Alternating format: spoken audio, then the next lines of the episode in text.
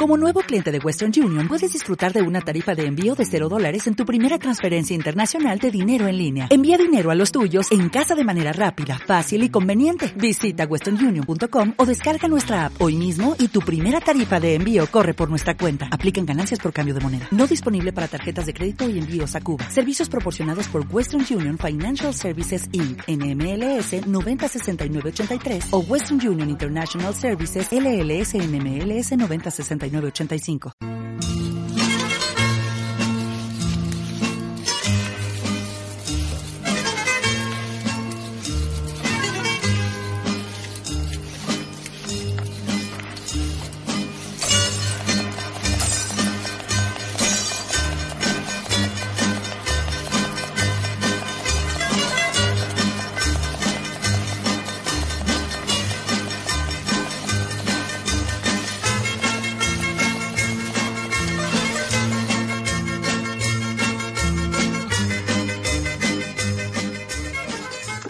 Muy buenas. Eh, hoy estamos eh, en un nuevo, un nuevo programa de eh, Ana María opinando desde la cocina. Aquí con nosotros está Alexandro.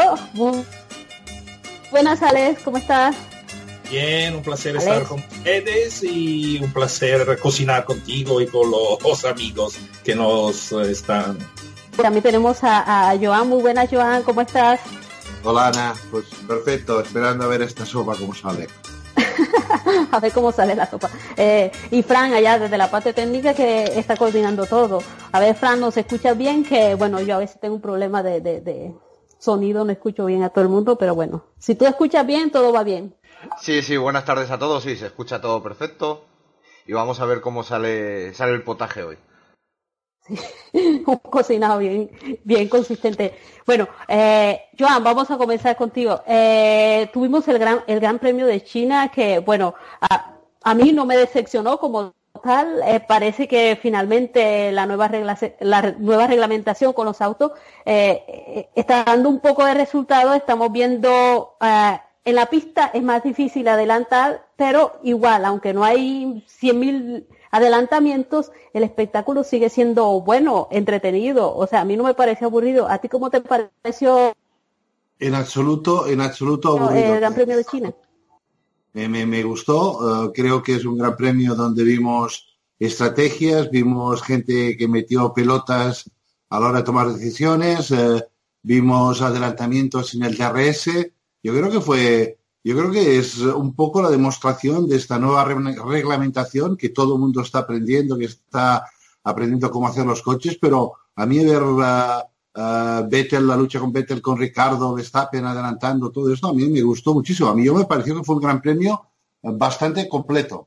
Obviamente, eh, el, que lo tuvo más fácil y diríamos por suerte fue Hamilton, que se puso delante y aún creo que en condiciones de frío eh, Mercedes está por encima de, Ferrari. Pero, vuelvo a repetir, fue eh, una suerte enorme porque básicamente si no llega a el accidente y el safety car, eh, Ferrari le había robado la cartera esta vez a Mercedes, pero de una forma clarísima. Bueno, Alex, ¿y tú qué, qué, opinas? Yo también tengo, estoy un poquito de acuerdo con, Joan, que si no es por el y el accidente, pues tal vez Ferrari hubiera sido otro panorama.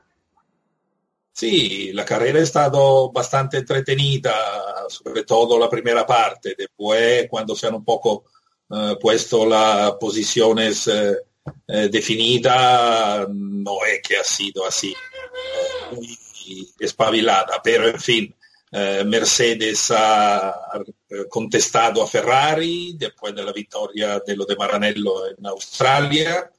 Hemos visto también un, un error en la estrategia, o por lo menos el eh, muro de Ferrari habría podido decir a Raikkonen, párate, quítate del medio, porque para mí le ha hecho perder bastante eh, segundos, eh, bastante vuelta, ha estado Vettel detrás de su compañero, permitiendo a los Red Bull y a Hamilton sobre todo de irse, después, claro, ha aprovechado con el mejor ritmo que tenía su Ferrari para recuperar posiciones, pero al final eso ah, en la primera parte eh, del Gran Premio de Shanghai para mí ha influido en el resultado final, además de los safety car y esa cosa.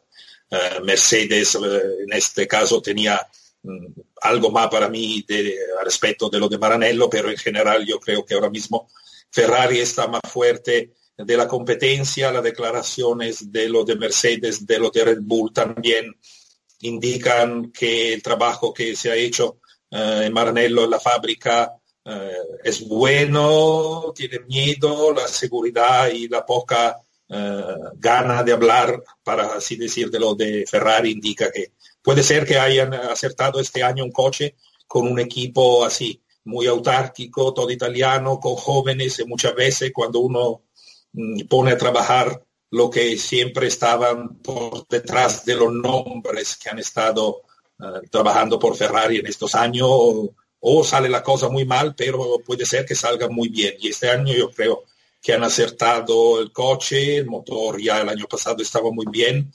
En fin, yo creo que Ferrari está en la pelea para el Mundial.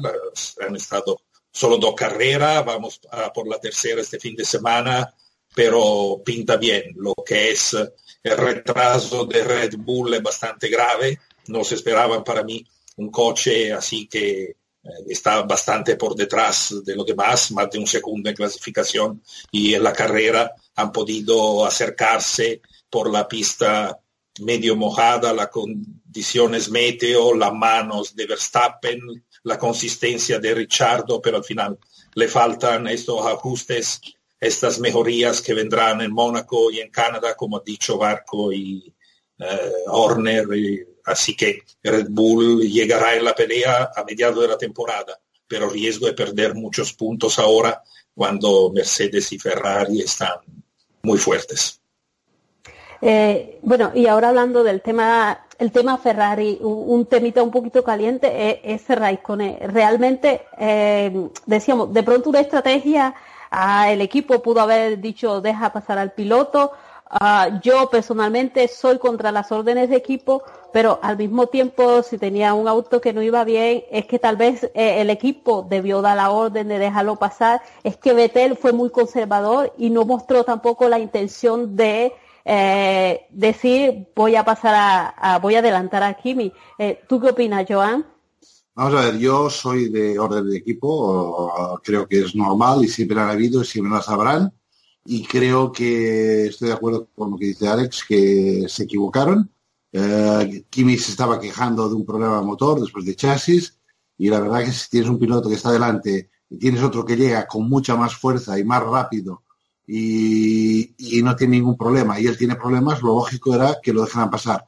Pero dicho esto, no creo en absoluto que hubiera podido llegar a Hamilton porque Hamilton jugó eh, tres cuartas partes de la carrera, por no decirlo, cuando tuvo los 9, 8, 9 segundos, a partir de aquel momento Hamilton empezó a tranquilizarse y a hacer una carrera de, de los campeones, de los viejos, de los que cuidan los neumáticos y de los que nadie les empuja. Y cuando alguien les empuja, ellos pueden sacar aquel medio segundo o segundo más rápido.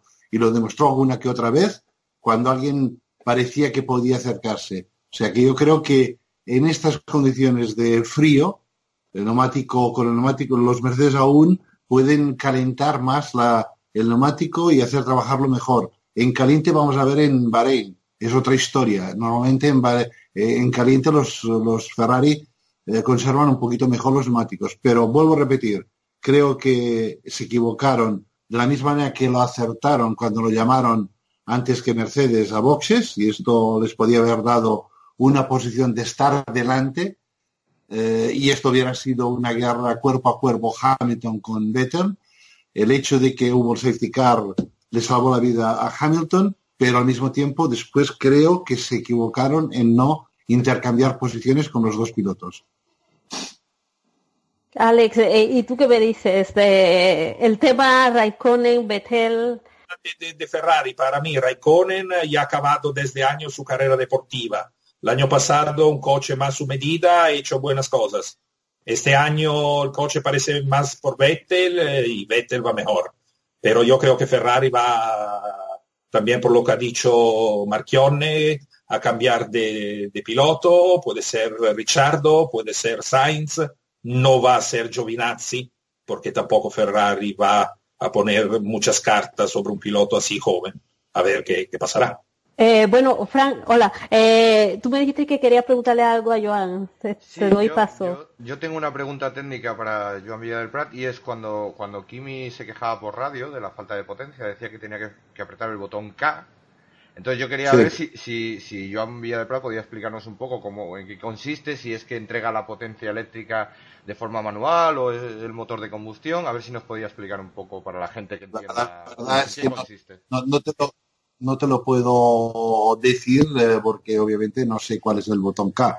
Ah, cada equipo tiene su eh, teclado, por decirlo en el volante, pero daba la sensación de que tenía que utilizar ah, la potencia extra que te da, si es el botón K, vamos a, vamos a pensar que es la, la energía cinemática, ¿no? La, la, la energía del MHK, que es, eh, que es la que te da los 160 caballos, y daba la sensación de que estaba diciendo que si no apretaba aquello eh, no tenía la potencia. Es como si, eh, básicamente, como si la batería se lo, hubiera descargado casi del todo. Esto es lo que daba la sensación, pero no te puedo asegurar, porque obviamente esto son cosas que solo lo saben ellos exactamente qué es lo que pasa.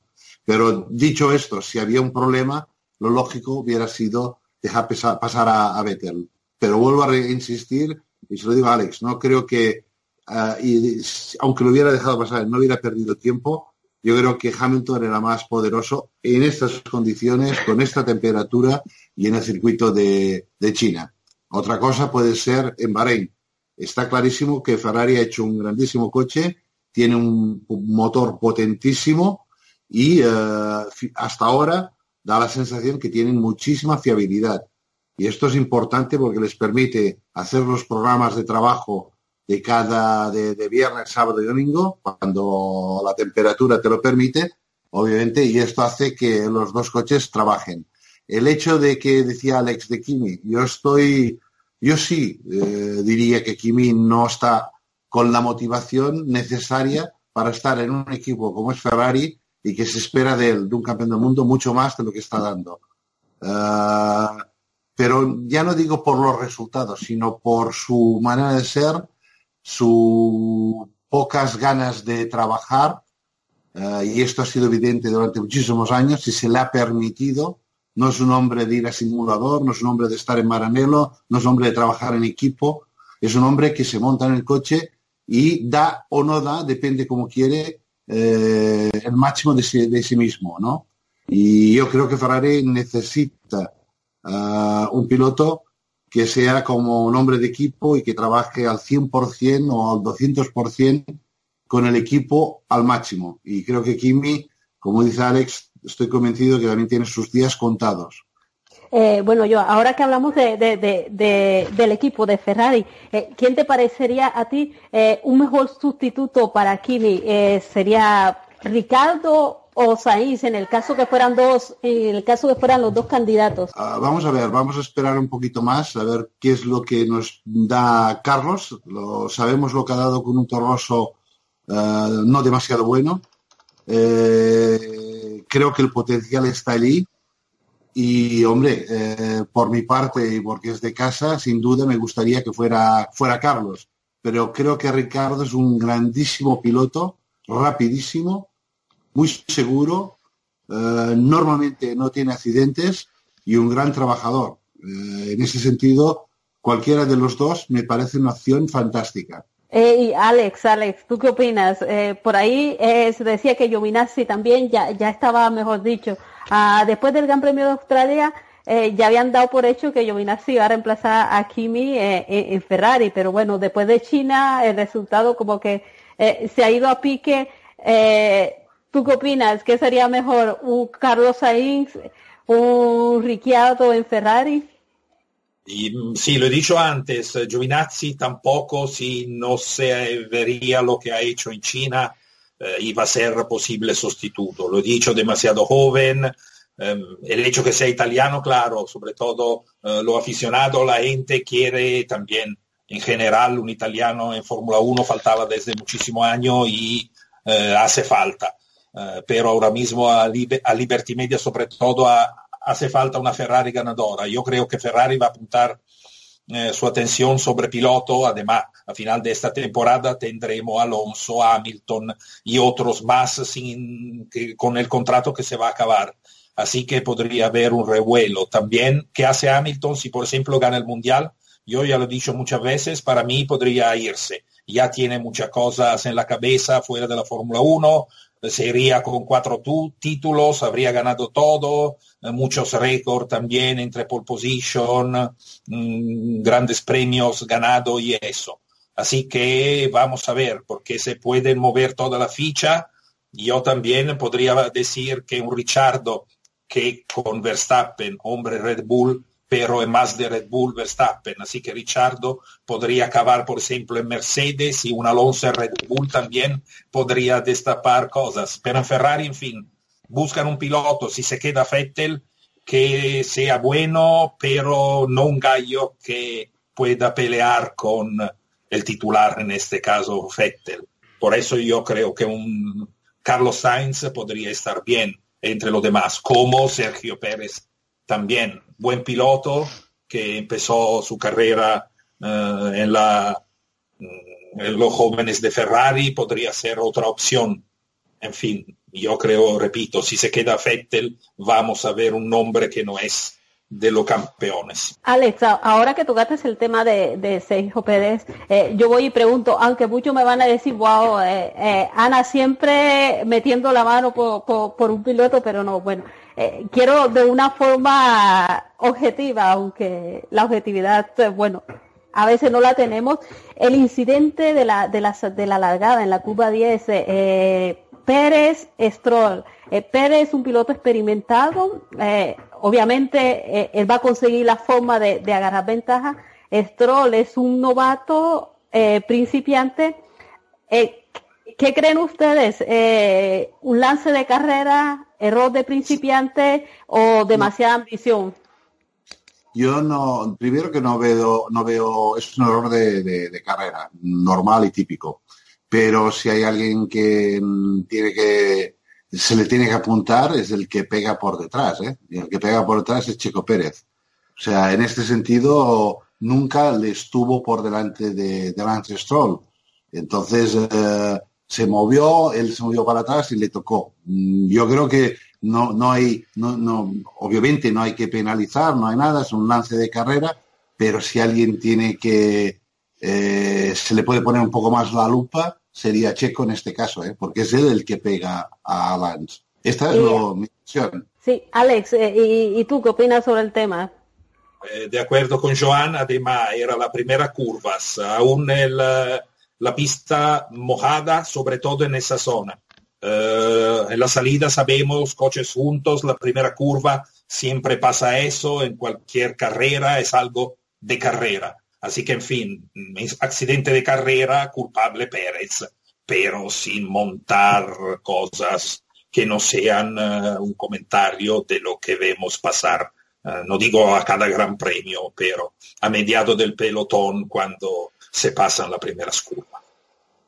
Sí, siempre hay, hay eh, eh, en, la, en, la, lanzada de carrera siempre hay incidentes. Recuerde que en el Gran Premio de Australia eh, hubieron, uh, creo que Renault, precisamente con un Sauber, que hubo, hubo incidentes de los cuales algunos pilotos se libraron. Eh, yo digo, son cosas que pasan en los lances de carrera y que a veces no se pueden evitar. Y bueno, terminando con el Gran Premio de China, porque quiero saber un poquito qué piensan de lo que se viene en Bahrein. Eh, en términos generales, eh, la, la, la, actuación de Verstappen, yo, yo era una de las que decía, pues apuesto, apuesto por él, lo daba en la porra, en la porra de segundo, porque eh, y si, si, está la pista un poco mojada, le va a sacar, le va a sacar provecho al máximo, sobre todo que es un piloto que no, que parece que no le tiene miedo a la pista. Así que eh, me pareció que fue una gran actuación. Eh, Joan, te dejo, te dejo hablar a ti de, de Verstappen. Sí, yo, yo me gustaría hablar de, de Verstappen y de Carlos antes de terminar. Eh, Verstappen creo que fue extraordinario, una salida fantástica. Tenemos un Red Bull que el handicap más grande ahora mismo es la unidad de potencia. Uh, lo que se había prometido de Renault aún no está, lo tienen, uh, parece que lo tienen controlado, pero aún no lo pueden poner en el coche están con la MGUK del año pasado, que les da menos potencia y por menos tiempo, eh, por unos problemas de fiabilidad que encontraron justo antes de la pretemporada, que parecía que los podían tener solucionados para Australia, no lo han hecho, y da la sensación de que el primer upgrade que puede ser Barcelona o en Canadá, cuando habrá hasta un poco más de potencia. Yo creo que cuidado con Red Bull porque va a llegar, va a llegar fuertísimo. Lo que está claro es que el chasis, que quizás en Australia no lo conocían o no lo pusieron a punto lo bien que lo tenían que poner, aquí sí la acertaron. Y esto quiere decir que es trabajo de casa, de, en simulador, en trabajo eh, trabajando el coche con el ingeniero y el piloto, y creo que tuvieron unos coches que iban muy rápidos en carrera. Y en condiciones de mojado, sabemos que Red Bull tiene tracción, y las manos tanto de Ricardo como de Verstappen son espectaculares. En particular, Verstappen en agua es especial. Lo hemos visto en alguna que otra ocasión haciendo cosas que nadie se le ocurría hacer, ¿no? Buscando las zonas donde hay más grip y menos agua, etcétera, ¿no? Eh, trazadas diferentes.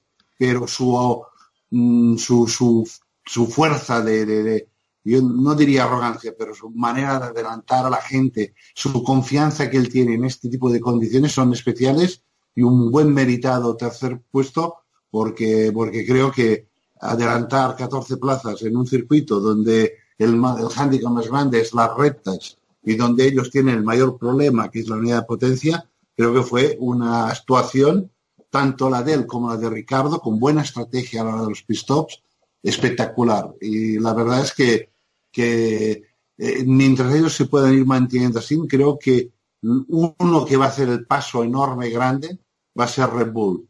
Y creo que muy pronto, muy, no tardaremos muchos grandes premios en ver eh, tres escuderías, seis coches, luchando no solamente por la pole, sino por la victoria. Y uno de ellos va a ser el equipo Red Bull. Sí, Verstappen confirma el gran piloto que es en condiciones, eh, no digo particulares, pero cuando hay eh, mojado, que se va secando, mojado también es uno de los pilotos que saben eh, manejar el coche, tienen ese toque, eh, no tienen miedo de adelantar a derecha, izquierda, para arriba, para abajo, donde ven un hueco lo intentan. Y eso es algo que, claro, gusta mucho a los espectadores porque lo que faltaba y lo que falta muchas veces el espectáculo, la lucha entre pilotos. Claro, habría sido diferente si hubiera sido una carrera totalmente en seco en China y sobre todo en la larga recta, porque hemos visto adelantamientos, pero en las primeras curvas. En la recta, algunos, eh, sobre todo el de Bota sobre Alonso, pero claramente falta de caballo y mucha más cosas. Pero este año adelantar en recta con estos coches, ya lo vi en Barcelona, va a ser difícil más fácil también podría hacerlo en curvas anchas que lo permiten y aquí lo hemos visto, pero Verstappen ha confirmado el fuerte piloto que es. Gran salida también como gran salidor es Alonso. Ha también aprovechado un poco el carril que le ha abierto Alonso por delante suya en el hueco que tenía la curva, pero ha confirmado nada más la fuerza de este piloto con un coche que si llegarán las mejorías que van a llegar y si poquito a poco se pueden acercar, estará en la lucha eh, por eh, campeonato del mundo. Y ojo, una cosa que quería recalcar, eh, además que, de la falta de potencia que tiene el handicap, que es un motor Renault, también que la nueva reglamentación tiene más dificultad para adelantar y eso para él no ha sido no ha sido un problema que es la que es lo que yo decía antes. Eh, de pronto con el DRS antes que los autos era más fácil cualquiera podía adelantar ahora mismo no es que sea imposible adelantar es que solamente los que de verdad son capaces y saben son los que van a tener eh, los adelantamientos como era eh, en algunas épocas pasadas. Sí vamos a, son son ahí no nos comamos el coco demasiado con esto de que no se puede adelantar. Primero, tenemos Australia, que es un circuito muy específico, donde los muros están muy cerca y donde no hay, de verdad, no hay demasiadas rectas eh, donde poder eh, hacerlo. Aquí en China sí habían, sí habían rectas para poder adelantar y utilizar el DRS bien, pero lo importante era salir de la curva con buena tracción. Y en las condiciones que había, si no hacías la tratada donde estaba más seco, perdías muchísimo tiempo y entonces no lo podías recuperar en la recta. Yo creo que el hecho del mismo McLaren estar delante de Bottas por varios motivos era porque posiblemente traccionaba mucho más rápido a Fernando, que aquí era muy importante traccionar porque el, circuito, las condiciones eh, te, lo, te, lo, te lo te obligaban y esto hacía que la recta quizás no era tan, tan especial, ¿no? Eh, en condiciones normales en seco, obviamente la tracción sigue siendo importante, pero hay más líneas de, poder utilizar y buscar esta tracción y tener la velocidad punta en la recta. Creo que vamos a ver, eh, en teoría, por el hecho de que el, alerón trasero es más grande, el, DRS tendría que ser más efectivo. Esto es lo que la teoría nos dice, ¿no? Pero, pero vuelvo a repetir, si no se ha demostrado hasta ahora, yo creo que es porque estamos en dos circuitos con dos características diferentes y con condiciones muy, muy específicas. Eh, sí, Joan, yo quería preguntarte, eh, Haas, el año pasado muchísimos problemas con los frenos. Este año vuelve otra vez los problemas en los frenos. Entonces quería preguntarte si tú crees que esto pueda ser debido incluso al diseño, al diseño de esa parte del monoplaza o ¿O qué problemas crees que pueden tener en algo tan importante como son los frenos, evidentemente? Eh, cuesta, de, cuesta de creer, porque aparte este año tenemos, hemos pasado de 28 a 32 con los discos, o sea, tenemos uh, mucho más uh, frenada, capacidad de frenada. Uh, obviamente, eh, las frenadas no es que sea una cosa muy complicada, es, es poner temperatura alta al disco, que es cuando tiene la agarre, sin sobrecalentarlo eh, y, tener eh, buena refrigeración. Eh, obviamente puedo entender que el, el, a la parte trasera, que es la que, carga las baterías, puede ser un poco más complicado, pero personalmente Haas, que tiene una copia réplica de todo lo que tiene Ferrari, me cuesta de entender que sigan teniendo este tipo de problemas con los frenos. Quizás el que se queja más es Grosjean, y quizás es él que es un poco más especial y aún han encontrado aquella combinación de disco, de material y pastillas que le permita hacer lo que él quiere, ¿no? Pero, pero eh, yo veo que eh, este año han habido algún que otro problema, pero menos, ya muchísimo menos que el año pasado. Y en cambio, en Manusen no me ha parecido sentir que tenía problemas de frenada. Sí, eso quisiera comentar porque uh, es solo Grosjean que desde el año pasado ha tenido problemas. Además, yo he hablado con un ingeniero de Brembo en Barcelona. En los test uh, le he preguntado sobre el tema que al final has, y, uh, precisamente Grosjean tenía esos problemas, se había comentado el año pasado y habían probado, creo, también los frenos de Carbon Industries él me ha dicho, no, problema al final no hay, van a seguir eh, ellos también con Brembo. Y al final de todo, como ha dicho Joan, el problema es Grosjean. A ver por qué, eh, porque es el único de toda la parrilla que tiene problemas de frenos, en el sentido que se queja mucho, mucha salida, mucho problema en frenar. No se explica por qué, si no habría más pilotos o más equipos con problemas de frenos, independientemente del normal calentamiento con máxima frenada o en condiciones de calor o en circuito donde los frenos eh, son muy solicitados. Así que, en fin, para mí el problema es Grosjean. Vamos a ver si lo soluciona. En un Fórmula 1 la frenada también es especial, no es lo igual que en un coche normal. Tienes que dar un gran patadón y después eh, mover el pie un poco para atrás, ¿no? Ir modelando, por decirlo. Vamos a, no sé, yo me gustaría Ah, que supongo que es lo que están haciendo los ingenieros de Haas y los de Bembo, ver exactamente cómo, qué patada da Grosjean la primera y cómo modula la, frenada. Pero yo creo que a partir de ahí solo se puede jugar con la temperatura de los frenos si los sobrecalienta o no los sobrecalienta. Y creo que hay eh, espacio suficiente y tomas de aire suficiente este año como para que el problema de los frenos no, no Uh, quizás él tiene que cambiar también su forma de frenar, uh, no lo sé. Uh, obviamente es el único en toda la parrilla que da la sensación de constantemente tiene algún que otro problema. Pero bueno, yo supongo que esto lo van a ir solucionando porque tampoco es eh, un milagro, es, no, es, es más un milagro que tengas un problema que no, que no tengas problemas, ¿no? Eh, una, una, cosita nada más para, para Joan. Entonces, eh, en, este caso sería problema de frenos. no, no, tendría nada que ver la forma que tiene él de, frenar y reducir marchas que pueda bloquear.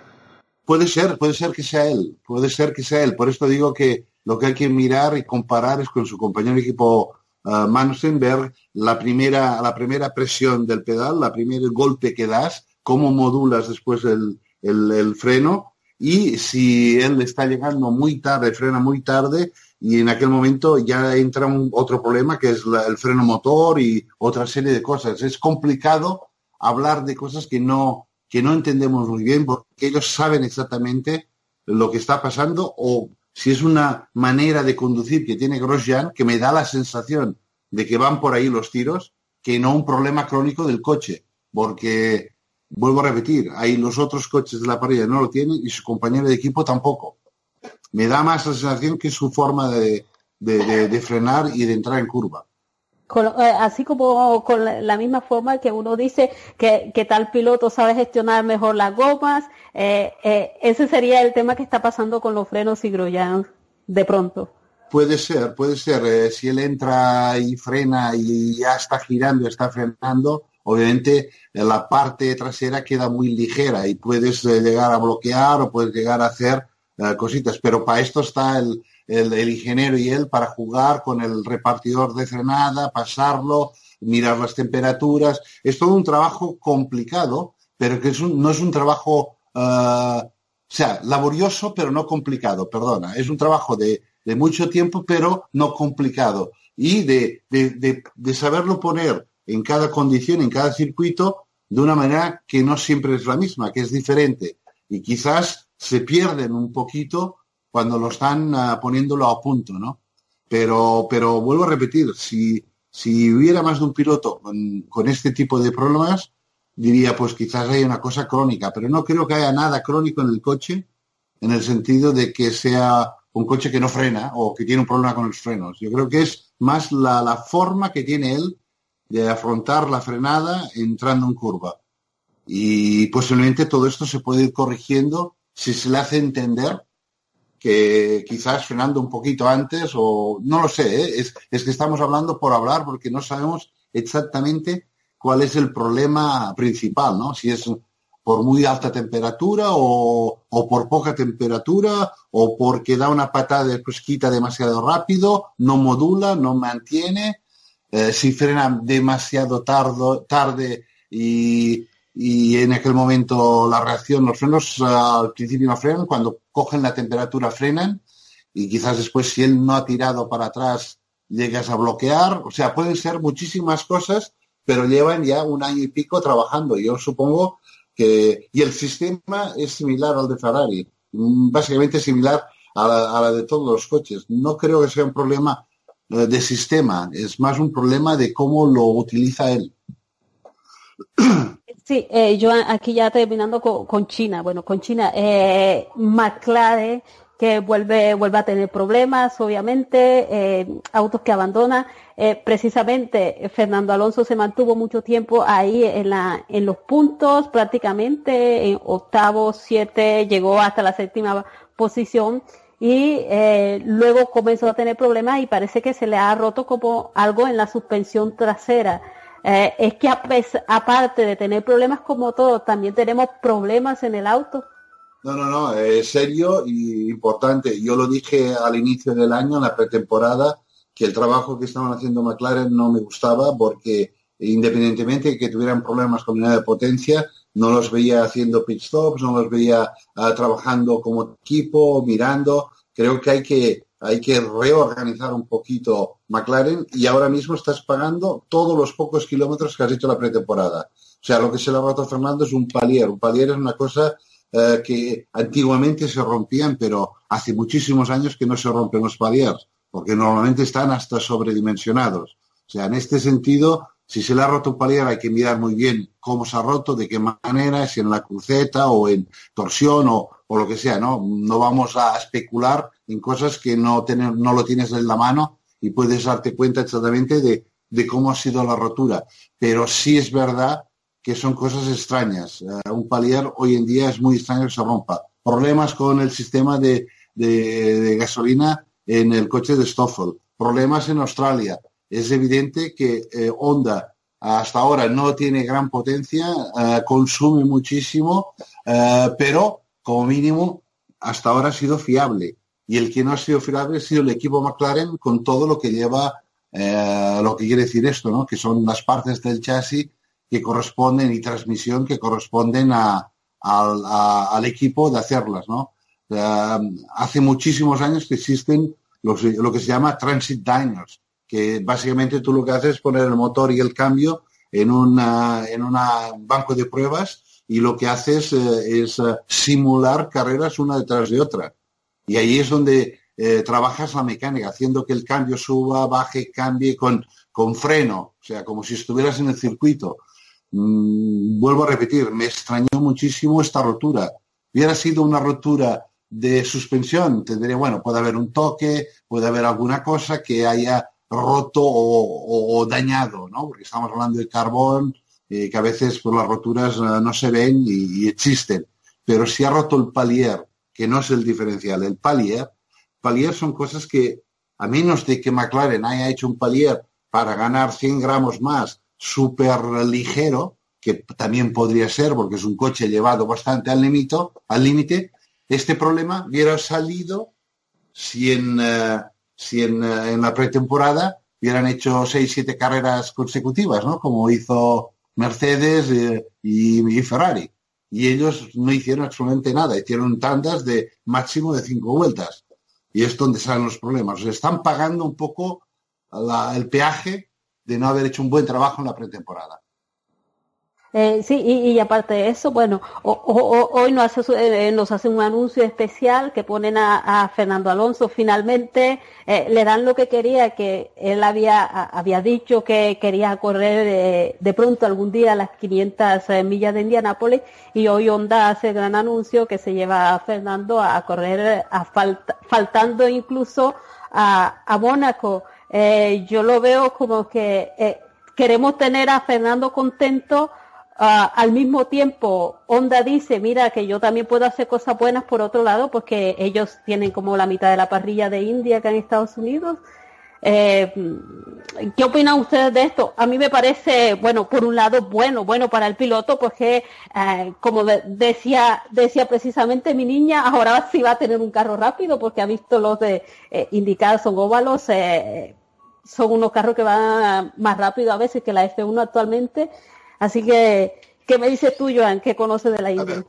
Bueno, vamos a ver, eh, dos cosas importantes. Yo diferenciaría si es una decisión, eh, dijéramos, técnica por parte de Honda para promocionar uh, Indy, para promocionar, para limpiar su imagen un poquito. Al final, el que paga manda. Si te dicen, oye, pues tienes que hacer esta carrera, tienes que hacer la carrera y tienes que clasificar la otra, si es una decisión de management, diría que la encuentro mm, bien o mal, ellos tendrán sus razones, ¿vale? Yo no lo haría. Si es una decisión de presión de Alonso, me da la sensación de que lo que quieren hacer es eh, eh, alegrarle, eh, hacerle un regalo sacrificando una carrera como puede ser Mónaco, donde el McLaren podría ser más competitivo, sin duda alguna, que en otros circuitos, donde la experiencia del piloto cuenta muchísimo y Fernando la tiene en Mónaco y donde cada día que trabajen en este coche más rápido van a desarrollar este coche.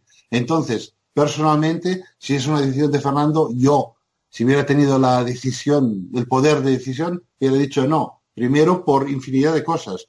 Porque en Indy, cuando tienes un accidente, es un accidente fuerte. Segundo, porque no quiero arriesgar mi piloto número uno en cosas que me quiten eh, la concentración de los problemas que yo tengo en este momento. Y, eh, pero, vuelvo a repetir, eh, entiendo que quieran hacer feliz a Fernando y quizás con esta manera de mimarlo eh, puedan conseguir que Fernando siga empujando y, quizás tenga un futuro en Honda, siempre y cuando Honda y McLaren empiecen a, a, salir de este túnel, ¿no? Que se vea un poco la luz, ¿no? Que la, la siguiente evolución del motor sea una evolución seria, que el coche sea un poquito más competitivo, que no se rompa y que permita a Fernando luchar en posiciones. Una de las cosas más importantes que he visto este Gran Premio es Fernando, después del carrerón que hizo, espectacular, buena salida, manteniéndose, etcétera, etcétera, etcétera. Después de una rotura, no hemos visto un Fernando deprimido, hemos visto un Fernando alegre. ¿Por qué? Porque ha estado tres cuartas partes de la carrera luchando y disfrutando. Y si tú puedes mantener a Fernando luchando y disfrutando, tienes Fernando para muchísimos años. Y creo que eh, ahí es donde tiene que estar concentrados. Vuelvo a repetir, dos decisiones. Si son eh, a tipo de los managers de allí, por una cuestión de promoción de la Indy, del motor Honda, etcétera, etcétera, etcétera, pues ellos sabrán lo que les compensa, lo que no les compensa. Si es una decisión puro y duro para contentar a Fernando Alonso, creo que es un riesgo en el cual si yo fuera jefe no lo permitiría. Como no hubiera permitido a Robert hacer el rally, como no hubiera permitido a, la gente hacer cosas extras que, eh, por desgracia, a veces pasan lo que no tiene que pasar, ¿no? Sí, y, pienso que también, uh, si es decisión del piloto, también, bueno, arriesgado por, punta y punta, porque yo te digo, para mí la, la, Indy 500 es una carrera espectacular, pero la veo a pedazos porque me da miedo la carrera como tal. Siempre, a veces pasan accidentes graves, simplemente durante los test. Ahora imagínate, ahí todos los pilotos que van, pues, eh, sobre todo los que están en el cambio, en el campeonato de Indy, eh, se juegan el doble punto, porque la carrera esa les vale para el campeonato como doble punto. Así que todos tienen hambre, mucha hambre de, de, ganar y es ahí donde pueden ocurrir es una condición diferente, se conduce de una manera diferente, tienes los spotters, tienes, es todo un, es, un, es todo otro mundo, ¿no? Y, es otro mundo que necesitas una cierta uh, experiencia, tiempo, adaptamiento, uh, eh, no lo sé, yo lo, es arriesgado. Lo que, lo que están haciendo, si lo van a hacer, lo encuentro arriesgado y lo encuentro mal para el proyecto Honda McLaren. Uh, para esto lo encuentro mal pero vuelvo a repetir, eh, ellos sabrán si es una cuestión de contentar a Fernando, estoy convencido que Fernando lo quiere hacer, y porque lleva tiempo diciendo como quiere correr las 24 horas de Le Mans, que será otra de las cosas que en un futuro lo vamos a hacer ver, porque él le gustaría tener los tres iconos del mundo, que es Indianapolis, Le Mans y Fórmula 1, que me parece correcto que un piloto aspire a esos tres títulos, pero me vuelvo a repetir, en un momento tan delicado y donde hay tanto dinero en juego y tantas cosas en juego, me parece que es eh, como mínimo arriesgado, como mínimo arriesgado. Eh, Alex, que por ahí se me ha perdido. Frank, ¿dónde están? No, estoy, ¿eh? Estoy aquí. no, el, de, de, ver a Alonso eh, en Indianápolis? Más o menos ha habido una conferencia de prensa hace poco y también para las declaraciones de hoy está claro que la decisión, además de la gana, la voluntad eh, expresada en pasado por parte de Fernando de hacerlo, eh, está Zach Brown, hombre de comercio, hombre de imagen eh, y también en parte Honda, mm, porque claramente necesitan dar un regalito a Alonso, como se ha dicho, tenerlo bueno, involucrado en todo y hacerle ver que consideran Fernando, además de pagarlo lo que lo pagan, eh, el piloto bueno que es. Los riesgos, lo he dicho muy claro y bien. Eh, Joan, por mi parte, mm, estaréis eh, todo en contra mía, pero como encuentro muy tonto un Gran Premio en Monte Carlo, encuentro muy tonto esa carrera donde los pilotos dan vuelta en círculo. Claro, Indianápolis tiene larga recta, pero al final son esa carrera que a mí no me gustan para nada. Eh, mejor diez veces correr en Spa-Francorchamps en lugar que en Monte Carlo en la IndyCar óvalos. En fin, algo comercial seguramente, pero también la gana de un piloto de poder tener esa victoria, por lo menos, esa participación. El año pasado en la 500 millas de Indianápolis la ganó un desconocido señor Rossi, como se dice en Italia, para nombrar un cualquiera. Así que no digo que tenga posibilidad de Fernando, pero no se ha entrenado, se entrenará una semana, eh, cosa, un coche totalmente diferente, condiciones diferentes, mm, estilo y una manera de conducir diferente. En fin, yo lo veo todo en plan eh, comercial sobre todo, en plan mantener contento Fernando dándole este regalito, por otro lado eh, puede influir negativamente si pase, y esperemos que no, un accidente o algún problema al piloto que tiene contrato para correr en Fórmula 1 y no, si no lo puede hacer, como ya va a saltar un grande premio, no es muy eh, así, no digo serio, pero es algo un poco fuera de la norma. Pero por lo que pasa en McLaren Honda... Dilo, claro, Alex, poco profesional. Dilo, dilo, claro, dilo claro, es poco profesional. Para mí es poco profesional. Que, pensar eh, lo que ha pasado a Berlín, por ejemplo, que ha firmado un contrato con Sauber, ha hecho la carrera de los campeones eh, con pocas eh, protecciones, porque también ah, eh, yo me acuerdo que cuando tuvo ese accidente en diciembre, Massa, que estaba participando, también se acercó rápido porque habría entendido que algo grave había pasado o por lo menos la consecuencia habrían sido seria. Y lo hemos visto. Han pasado cuatro meses y va a volver a correr eh, Pascal justo este fin de semana, con un contrato firmado, un sueldo que Sauber le va a dar. En fin, son cosas que al final poco profesionales sobre todo. Claro, no pasa en Ferrari, no pasa en Red Bull, eh, en Mercedes porque están en plena lucha del mundial. McLaren Honda ha empezado haciendo ridículo, ahora mismo está intentando solventar sus problemas, vale, no hay problema que Alonso se vaya a hacer la 500 millas de Indianápolis.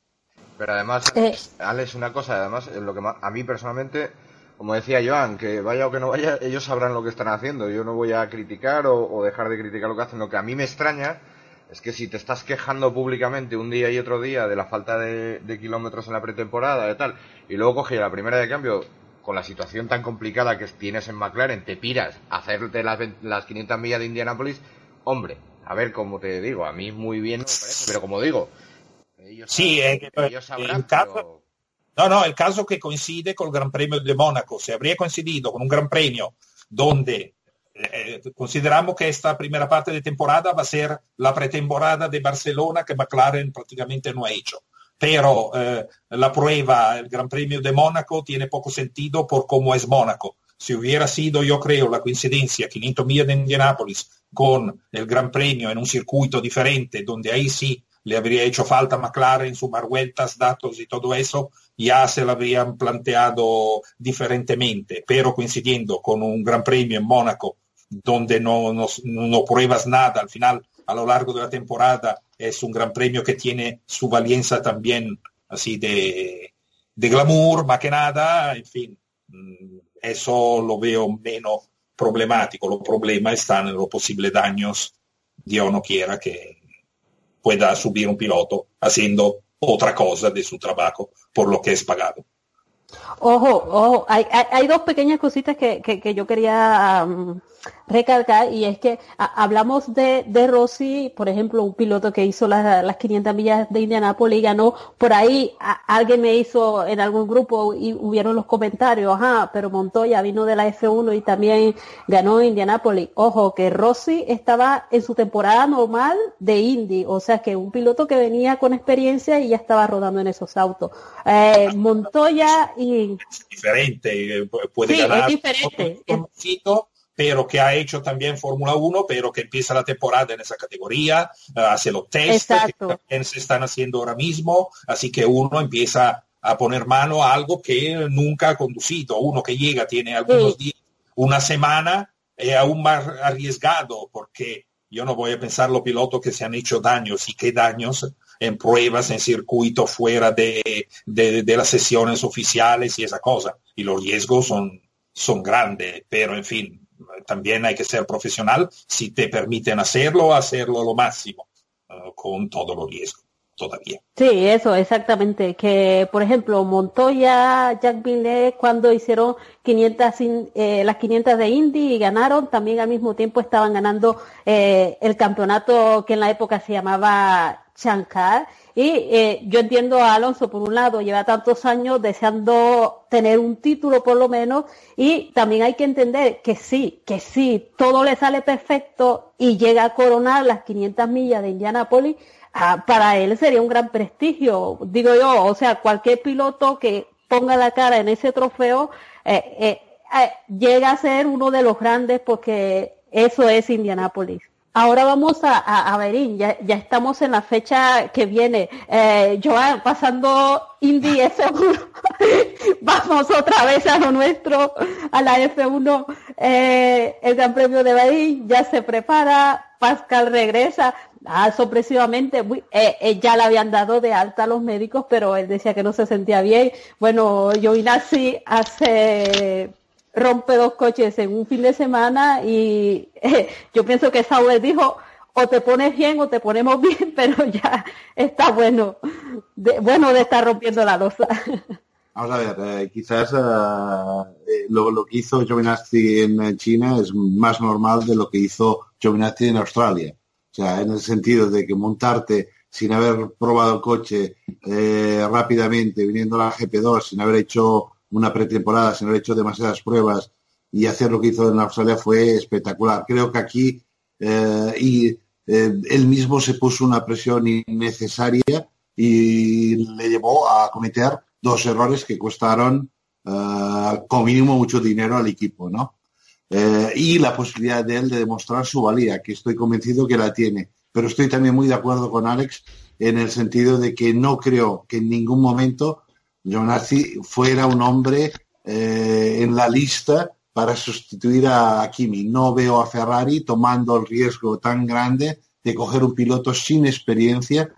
Uh, yo creo que lo que necesita él en este momento es uh, un equipo uh, pequeño, como en su tiempo había un Manor, pues Sauer me parece correcto, o cualquier otro equipo así, y hacer kilómetros y kilómetros y kilómetros y a partir de ahí coger la experiencia que necesitas para estar en la Fórmula 1. Esto es lo que creo de, de John Arcid. Por otro, por otro lado, Pascal, uh, un accidente tonto, que es lo que hablábamos, que puede pasar cuando haces cosas que no son las que estás preparado y concentrado, pues uh, es hora de que vuelva en el coche y veamos que todos los problemas físicos han desaparecido que es un piloto enorme, eh, tiene, empieza a tener ya una buena experiencia y es importante porque eh, Mercedes lo están haciendo bien, porque están apostando y gastándose el dinero con los jóvenes que ellos creen que pueden ser en un futuro sus, uh, sus pilotos.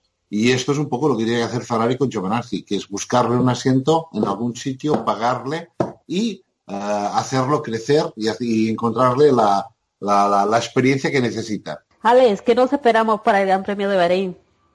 A ver, un circuito con recta más uh, corta, curvas lenta, alguna rápida, pero yo creo que Ferrari tiene buena posibilidad de ganar, además porque en los años pasados hemos visto también otros Ferraris uh, uh, ganar. se corre de noche, así que no hay ese calor fuerte, pero siempre hay calor. Eh, que habría corriendo a lo largo del día. Eh, Ferrari al parecer se encuentra ahora mismo bien cuando hay más calor, eh, tiene buen agarre el coche, un poco aún atrás Mercedes no lo veo muy muy estable con trasero al respecto de Ferrari, en fin, favorito para mí Ferrari, pero otra vez vamos a la lucha entre estos dos equipos, esta vez los Red Bull, si no pasa algo raro, lo veo un poco más para atrás más que nada para la característica del circuito y por qué no habrá lluvia, que ha habido en los meses pasados mucha lluvia en los Emirates, en esa zona, algo descomunal, pero ahora mismo ya no la hay. En fin, vamos a estar con Ferrari, que para mí podría uh, volver a, ganar. Eh, Joan, eh, ¿en qué puede afectar eh, eh, el cambio el cambio de circuito de estos autos? Porque si no estoy mal, en Australia había había caído lluvia, pero aunque no para la carrera ni nada, pues eh, el circuito siempre se limpia un poco con la lluvia. En China, bueno, ya vimos, llovió todo el tiempo, pero eh, Bahrein es el desierto, hay mucha tierra en ese circuito. Ah, es que eso puede influir en el rendimiento de los autos el, problema de Bahrein normalmente es si hay viento. Si hay viento, la, la, arena del desierto se deposita en el asfalto y tardas muchísimo en limpiarla. Y puedes, uh, uh, las últimas horas del día, hacer unos tiempos buenísimos y al día siguiente, si ha venido el viento por la noche, vuelve a estar el circuito y empiezas de cero, se vuelve otra vez verde. O sea, este es el gran problema de, de los circuitos con desiertos al lado y con eh, condiciones. Yo eh, estoy un poco con Alex, creo que en condiciones de calor, que es lo que vamos a encontrar allí, si todo es normal, eh, Ferrari va a ser muy competitiva, pero mm, sigo viendo un Hamilton muy fuerte, muy fuerte, mentalmente con ganas de ganar el campeonato, quizás más serio y más concentrado que otras veces. La demostración del último día de cómo controló la carrera estos 8 o 9 segundos eh, jugando, mm, me parece que fue clarísimo, pero sí es verdad que en Bahrein los Ferrari van a ir fuertes y rápidos. Eh, yo ahora que me mencionaste Hamilton, eh, que está como más concentrado y, parece ser que, que, ha dicho él mismo, está metido tan, tan de lleno actualmente en la Fórmula 1 que hasta despidió su, su preparador físico y dijo, ahora soy yo mismo que tomo las riendas. Bueno, ah, vamos a ver, eh, estas cosas ah, yo no las entiendo demasiado, pero bueno, entendiendo el carácter que tiene eh, Luis, eh, está claro que puede hacer lo que él quiera. cuidado, porque a veces este tipo de arrogancias o este tipo de actitudes lo que hace es desconcentrarte más que concentrarte. Y yo creo que a este nivel sí necesitas una persona que no es solamente un entrenador físico, sino es un amigo, es alguien que te motiva, te, te, sube cuando estás en baja y, esto mm, yo creo que eh, comete un error. Pero bueno, eh, volvemos a decir, es, es mayorcito para, para hacer lo que él quiera y lo importante es que en la pista demuestre que está al 100% concentrado. Esto está clarísimo, que, tiene una grandísima posibilidad de ganar un campeonato con un coche menos competitivo o con menos, no con menos competitivo, con menos ventaja de, competitivo que lo que tenía en el pasado. ¿eh? Lo que siempre hemos hablado a veces de un Vettel que ganó cuatro títulos con el mejor coche del mundo y que mucha gente a veces no le da el valor de estos cuatro títulos por esto, pues también se le podría decir a un Hamilton que ha ganado títulos con, eh, con una superioridad de, máquina extraordinaria. Bien, ahora es el momento de demostrar si Hamilton es el Hamilton del cuerpo a cuerpo, de la picardía, del, tipo carácter Verstappen, del Hamilton joven que se la juega, este tipo de cosas. Y creo que Bahrein puede ser un circuito donde le cueste muchísimo más uh, esta lucha y veamos una lucha más, más cercana con, eh, con Ferrari. Yo tenía una preguntilla rápida para Joan, es tema neumáticos. Eh, en pretemporada eh, parecía, o daba la impresión, todo el mundo decía que Ferrari cuidaba mejor los neumáticos en tanda larga que, que Mercedes, pero claro, luego hemos llegado a Australia, como decía, es un circuito atípico, luego en China, donde podrías verlo un poquito más, llovió, eh, pero por los datos que hay hasta ahora, tú, Joan, ¿crees que, de verdad Ferrari eh, trata mejor los neumáticos, por eso de clasificación a carrera dan un paso adelante? ¿O simplemente han sido dos carreras diferentes y no hay todavía lo suficiente para, opinar sobre eso? No, la nariz me dice, eh, y lo digo así puro por un poco mirando los tiempos por vuelta de cada de estos dos grandes premios. Yo creo que sí que cuidan, sobre todo en condiciones de más calor yo creo que en ese sentido creo que Ferrari es más eh, dulce con los neumáticos y más agresivo es Mercedes. Y en cuando hay baja temperatura, obviamente el neumático de Mercedes trabaja mejor. Cuando hay alta temperatura, como vamos a tener en Bahrein, posiblemente Ferrari sea capaz de esto. Pero vuelvo a repetir, sigo pensando que las tres mezclas que traen o que han traído en estos dos primeros grandes premios son tremendamente duras. A mí no me gusta ver un neumático que dure tantas, tantas, tantas vueltas. Básicamente con una parada. Me gusta ver más paradas a boxes. Creo que Pirelli eh, separó la espalda para no tener ningún eh, susto. Eh, estas primeras carreras ha decidido él qué tipo de neumáticos llevar, pero yo espero que pronto los equipos pidan neumáticos más blandos y podamos ver más paradas a boxes. Eh, bueno, eh, Alex, una preguntita, a ver si, si tienes algo que agregar, porque aquí nos está quedando el, el cocinado bastante suculento y vamos a tener que guardar para la próxima. Sí, claro, argumentos hay mucho y sobre todo acabando un fin de semana de carrera y llegando otro. Eh, yo creo que también tendremos que ver en Bahrain si eh, Williams, que ha estado mal en China, pero este año me parece tener un coche mejor eh, y bueno respecto del año pasado.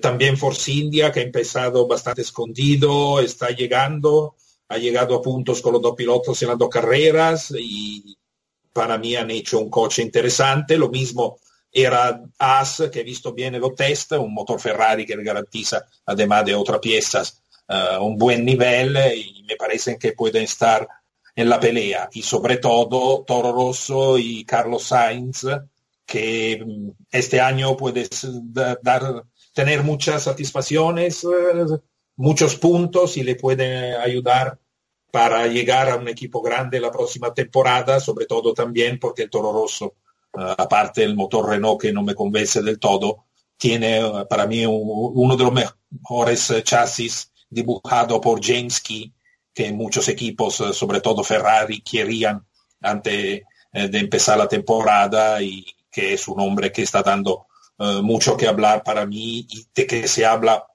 poco o no mucho como se tendría que hablar. A ver si estas escuderías pueden confirmarse como la que están detrás del grupito de lo más fuerte.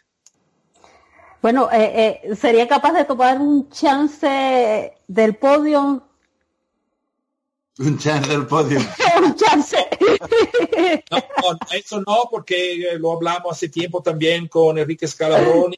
Claramente los equipos, por una parte, Red Bull por ahora están demasiado lejos de los demás. Los demás están juntos, pocas décimas centésima en clasificación, un grupito muy fuerte, pero tú miras la tabla de tiempo, empiezas a ver Ferrari, Mercedes, eh, poca décima, después aparece 1, 2, no.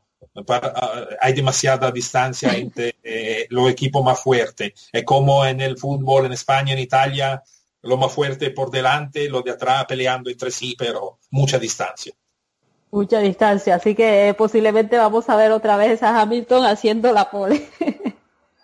Puede ser, porque sí es verdad que a una vuelta aún tienen este botón especial que les permite dar un, sacar un poquito más de rendimiento. Yo creo que eh, la pole es una cosa y la carrera va a ser otra. Y en este sentido creo que vamos a tener mucho más eh, de disfrutar de la lucha entre los dos, tanto Hamilton como Vettel. Y no descartemos Bottas y no descartemos Raikkonen. ¿eh? En este sentido, creo que los cuatro van a, vamos a tener una, un gran premio divertido en Bahrein otra vez. Eh, a, una vuelta hay condimento especial en el aceite o eso es un...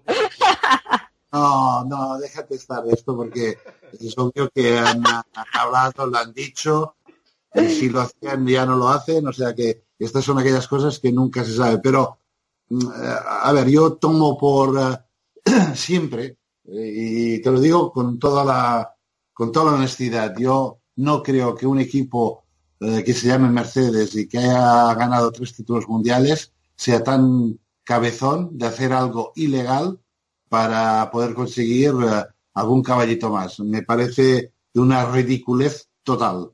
Por esto que no me lo he creído nunca y, y, lo dejo ahí.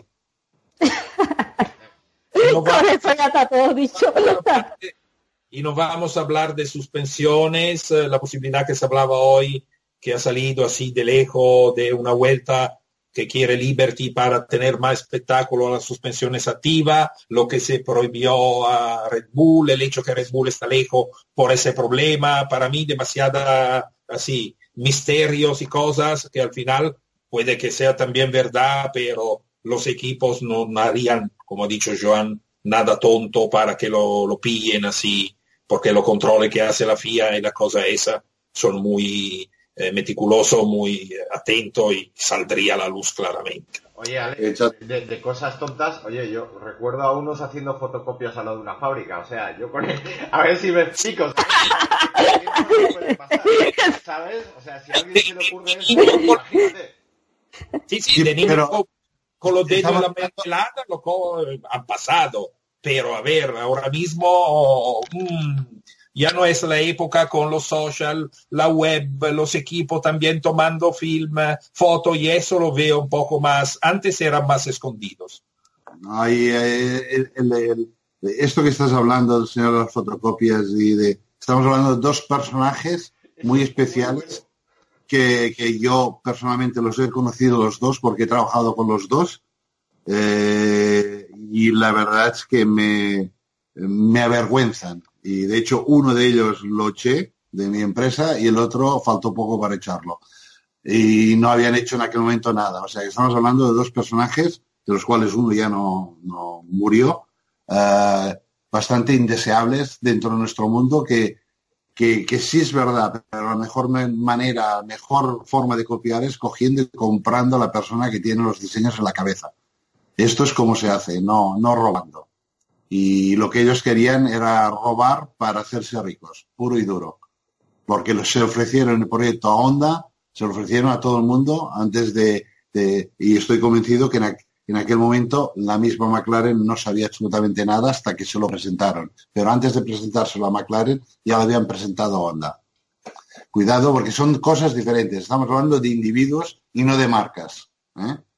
Una cosa es que un individuo te puede salir rana un trabajador que te robe y que pase la información y otra cosa es que la empresa te, pague para que tú vayas a robar.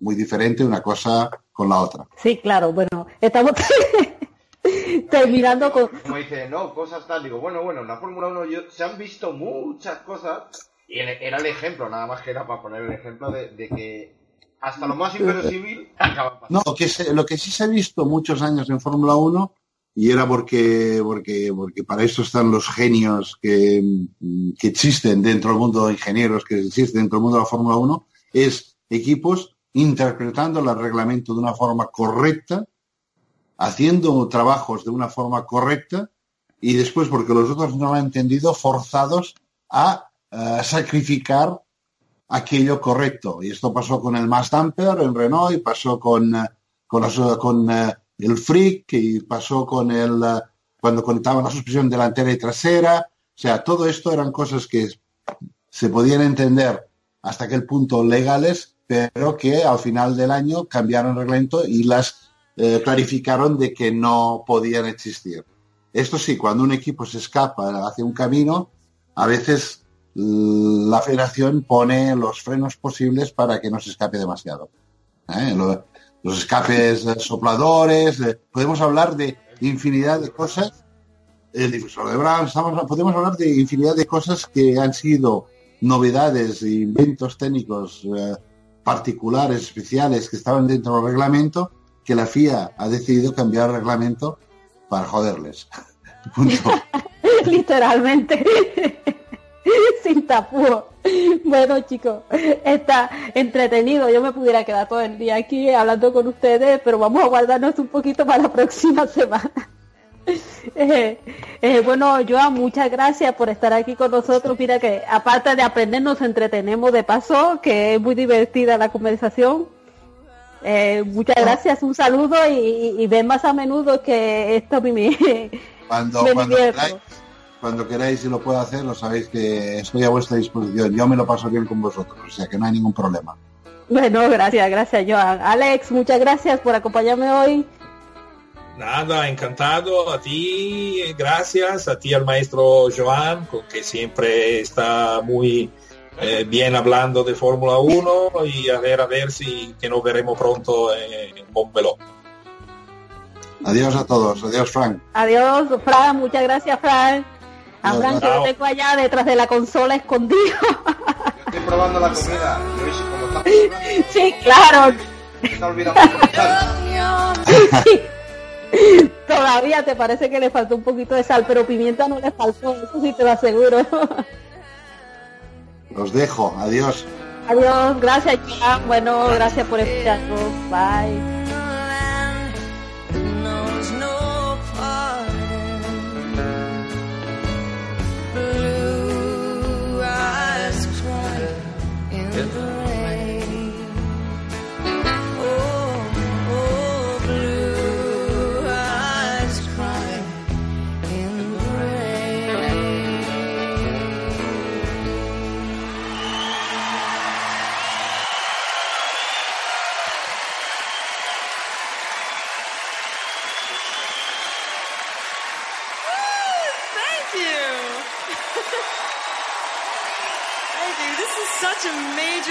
For me.